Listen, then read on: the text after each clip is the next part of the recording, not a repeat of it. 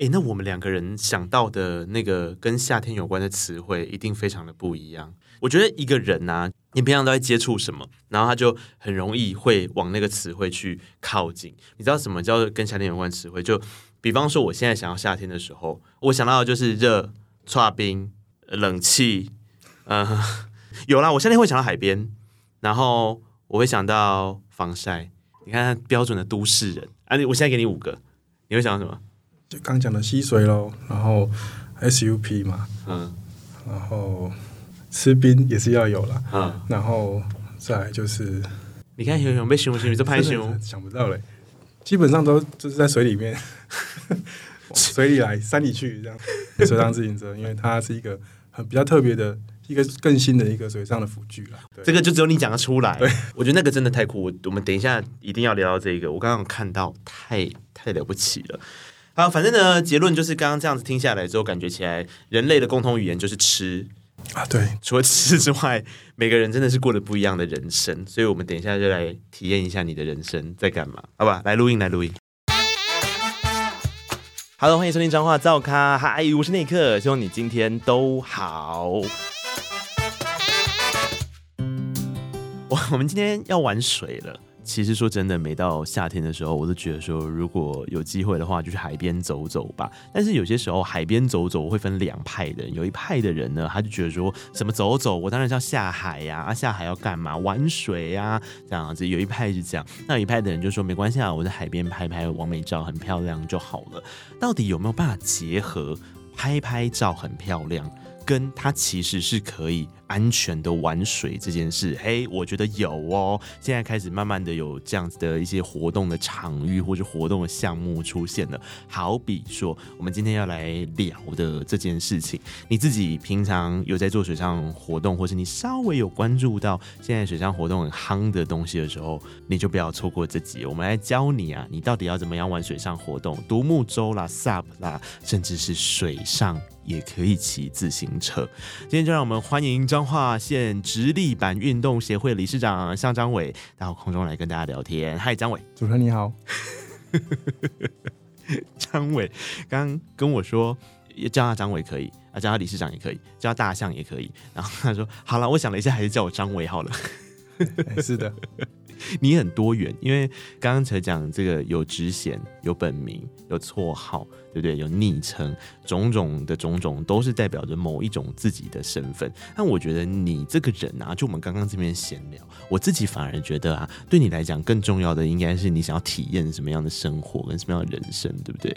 呃，对，就是说希望自己的人生可以有不同的体验，然后在不同的地方，然后可以发展不同的兴趣，这样子。所以你是一个职业玩家，对，是一个职业玩家，可以这么说。听起来 听起来好像不太，哎、欸，是正当的户外运动玩家，正当的户外运动玩家。因为我们今天要来聊的是水上活动，是海边的活动。那会请张伟来，其实一来他的身份也很适合来跟我们聊今天的主题啦。可是其实我个人认为有一个很大的关系，是你非常爱户外活动。对，因为我放假的时候其实。不是往山里去，就是往水里跑。对，带着老婆小孩一起去海边玩水啦，溪边玩水。嗯，对，然后去山上吸收一下这个芬多精，这样子。嗯、对，哎、欸，可是如果每个周末都往外跑的人呢、啊，不会觉得反而很累，然后一到五的时候就会神神跳跳吗？这个是完全是出自一个不会运动、没在运动的人的想象。外跑对我们来讲，反而是一种放松啦。哦，对，比较可以远离这个都市的喧哗。嗯。然后让自己在一个比较不受限的环境里面，对。嗯、但你你往户外跑总是要有个目的啊，人家不是说出发都要有个目的吗？那、啊、你目的怎么样？你都是怎么？你会规划吗？还是你是那种随性而至拍的？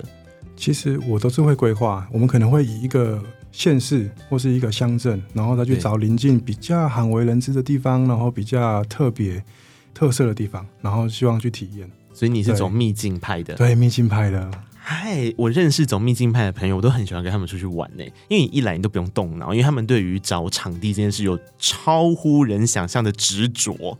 可是我常常会不知道他们怎么找到的。对，其实很多人喜欢在网络上面放一些哎秘境，但他不会告诉你在哪里。哦。但其实只要有心都找得到。对，有心都找得到，这是一个太官话的官话。有心都找得到，就是那些我每次只要问那个秘境的朋友，就说：“哎、你哪里有秘境可以找？”他就说：“你就网络上找一找啊，有心就找得到秘境喽。”然后每次找到跟他的都不一样。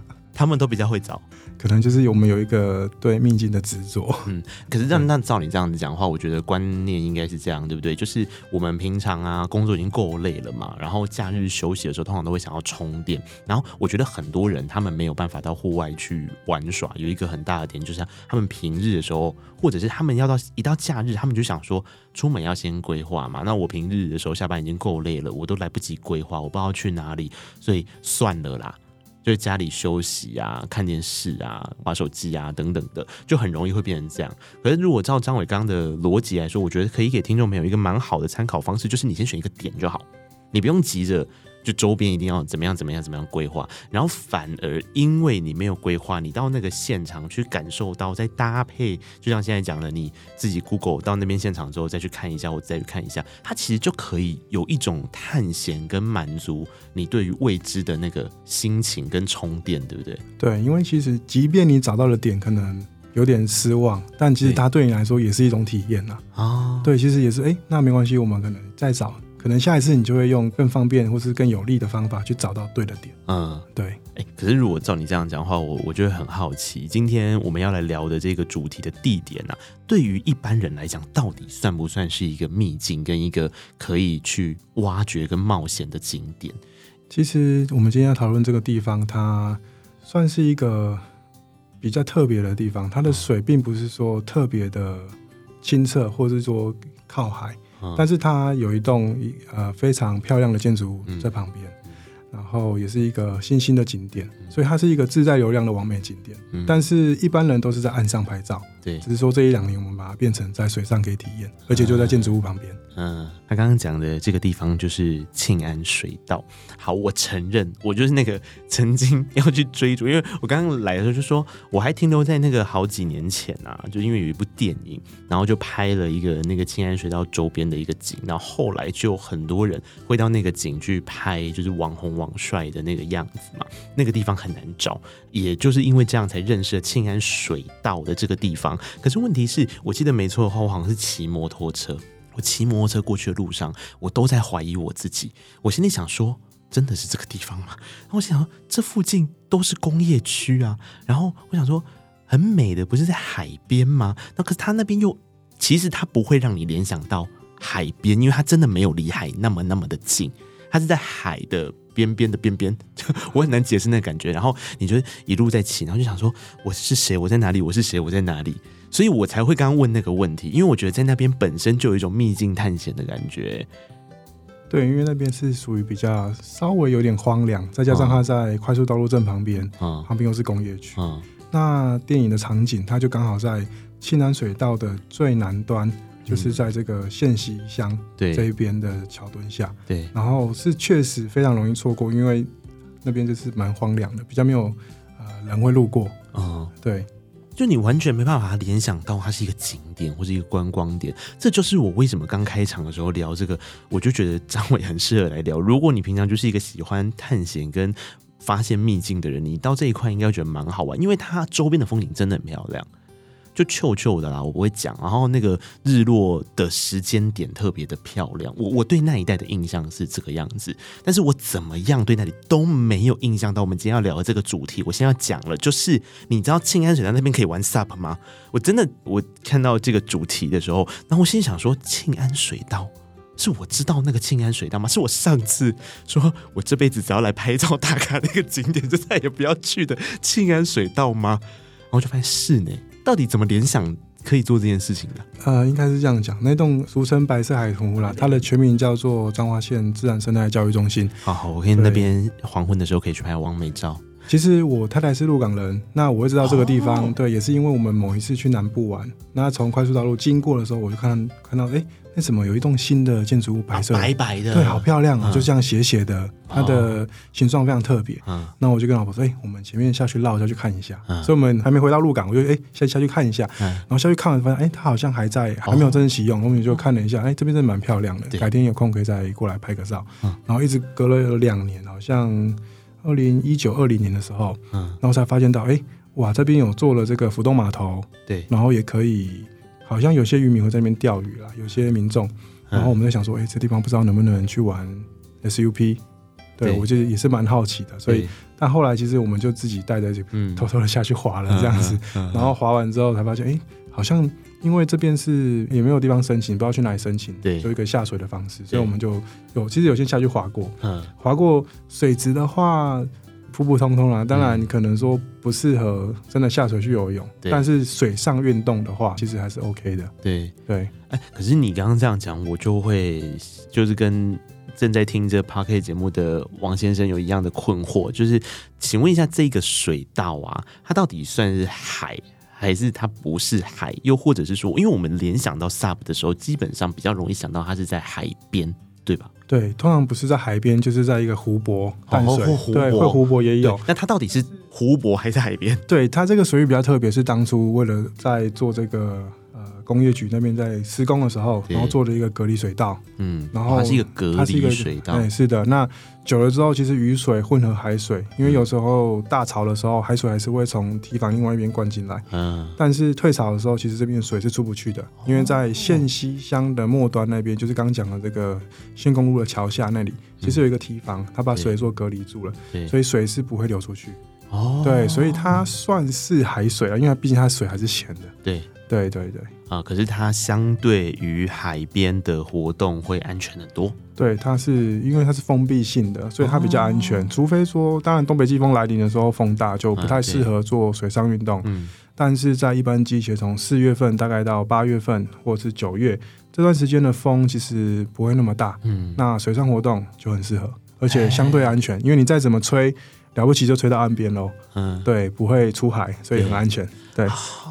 哎、这真的是一个大家要可以认识的好地方哎、因为刚刚这样听下来，就是综合了我前面所讲的、啊。因为有些人他其实去海边不玩水，有一个很大的原因是安全考量。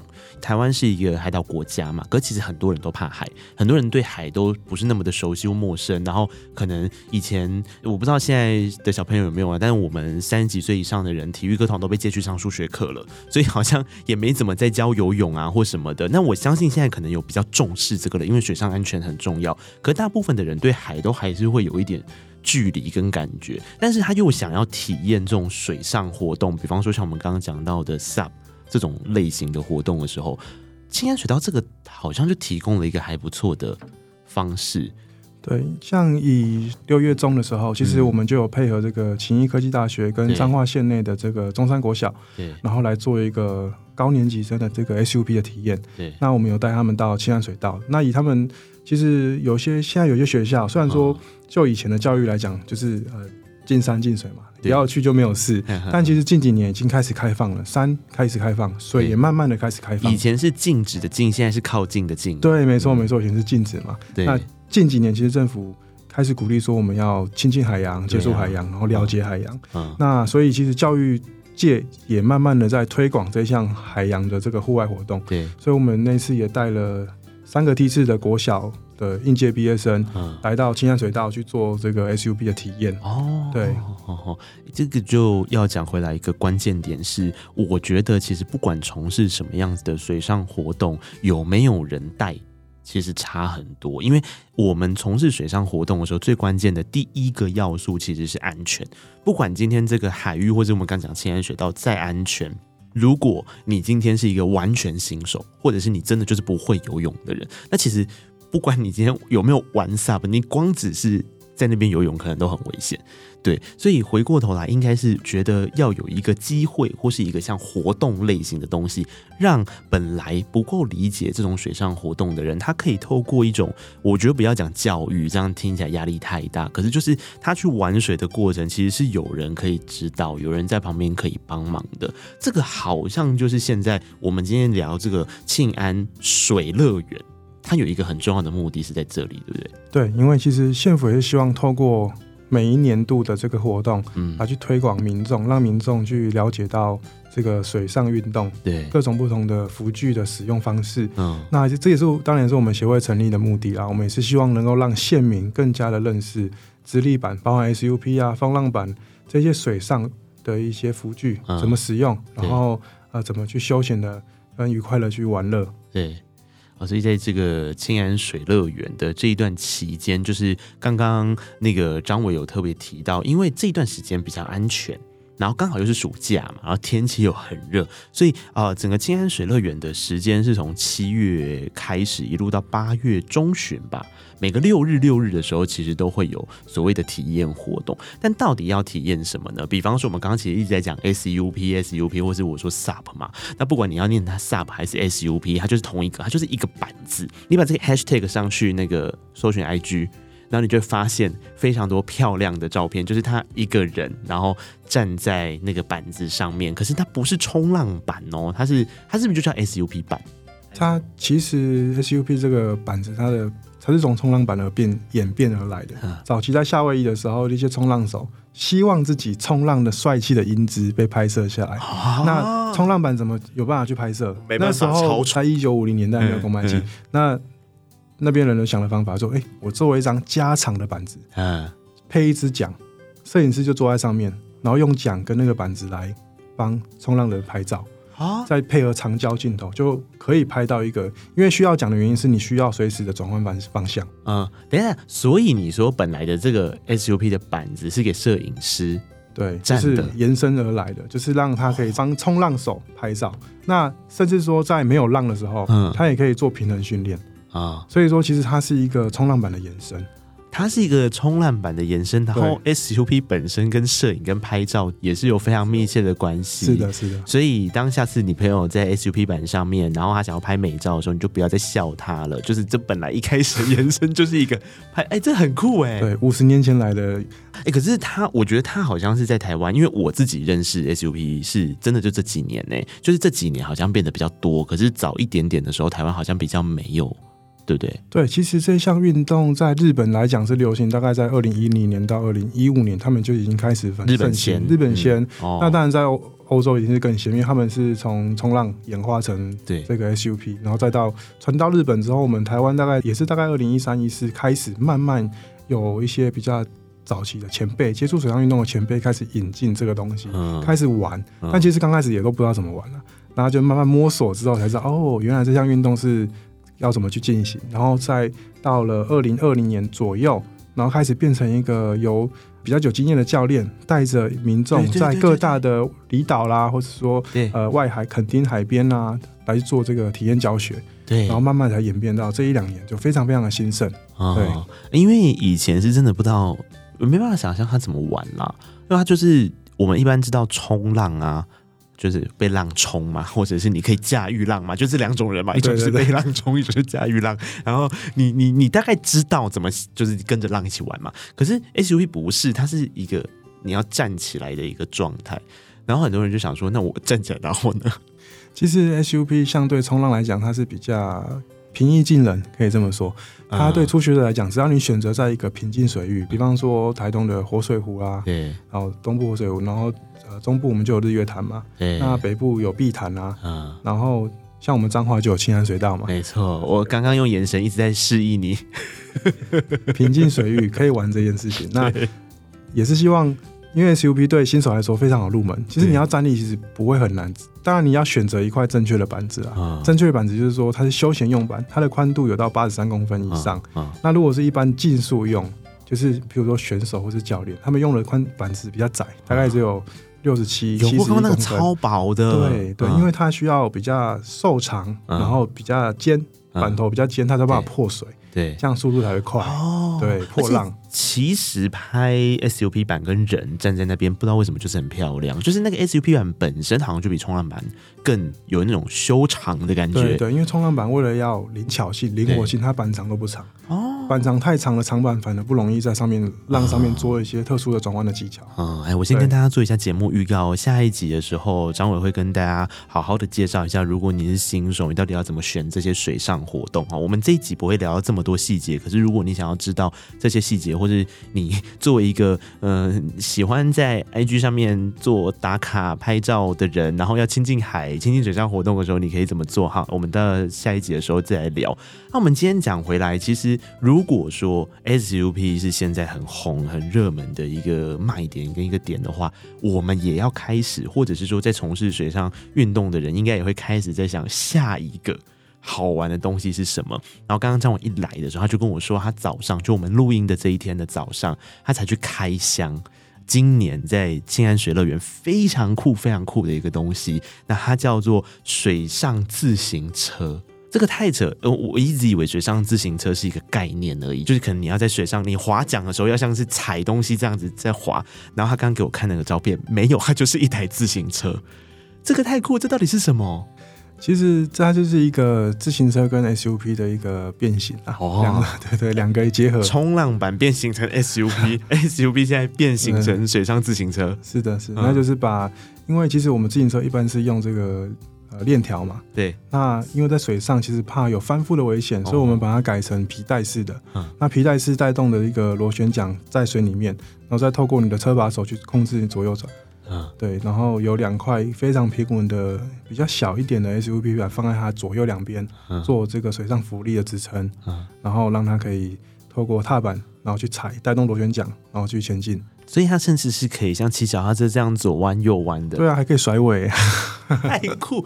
而且刚刚张伟有一直跟我说，他发现呢、啊，稳定度比他想的高很多很多，就它其实是一个很稳的。对，其实今天我们也是第一次开箱，实际下水，在青山水道早上的时候，对，实际下水去体验。那我们自己协会里面的教练试完的时候，哇，欲罢不能，哦、真的蛮有趣的。那次踩了之后，呃，车把手转到最左边，嗯，尽全力的输出之后，他就开始甩尾，其实蛮好玩的。哦，这个好酷哦！可是我觉得也刚好就是像青安水道，它有这样的环境，就它相对比较平静一点点，所以它的其实就是真的稳定度就可以很高，然后你就可以去体验像这样的东西。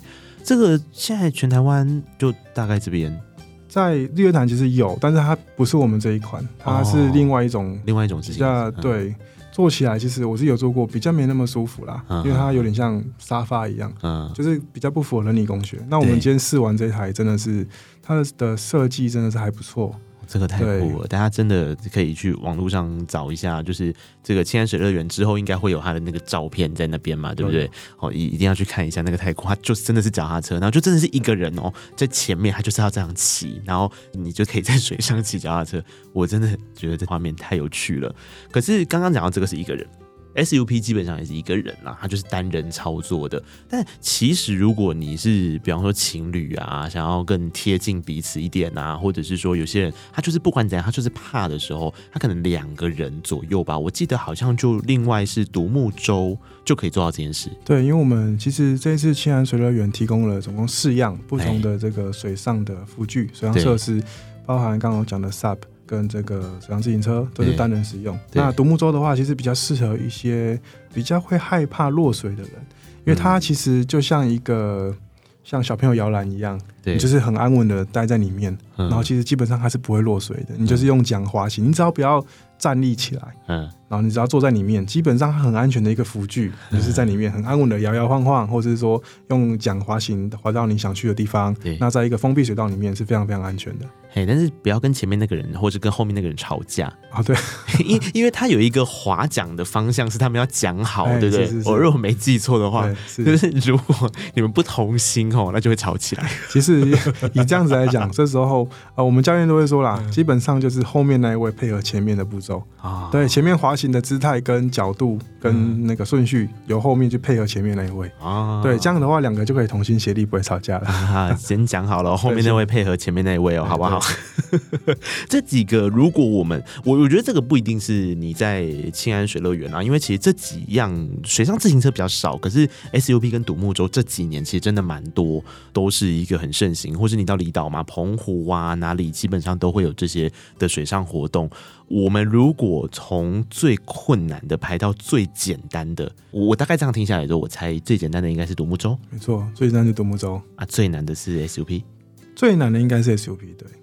水上自行车刚刚听起来好像蛮简单的啦，也还算简单。你说这几个对你来讲都简单？啊就是我们水上活动玩久了嘛，其实对我们来说入门会比较简单。但以一般民众来讲的话，独木舟最简单。现在有人听到这个时候，然后就开始有人想要耍帅，就说哈，那如果这几个都很简单的话，哪一个是我进阶？但前提哦，你这几个都驾驭的很好喽，就是 SUP 你也驾驭的很好之后，按下一个进阶，他可以想要玩的水上活动，他可以怎么玩？其实 SUP 如果玩的很好的话，可以考虑去玩到这个呃水翼、风翼。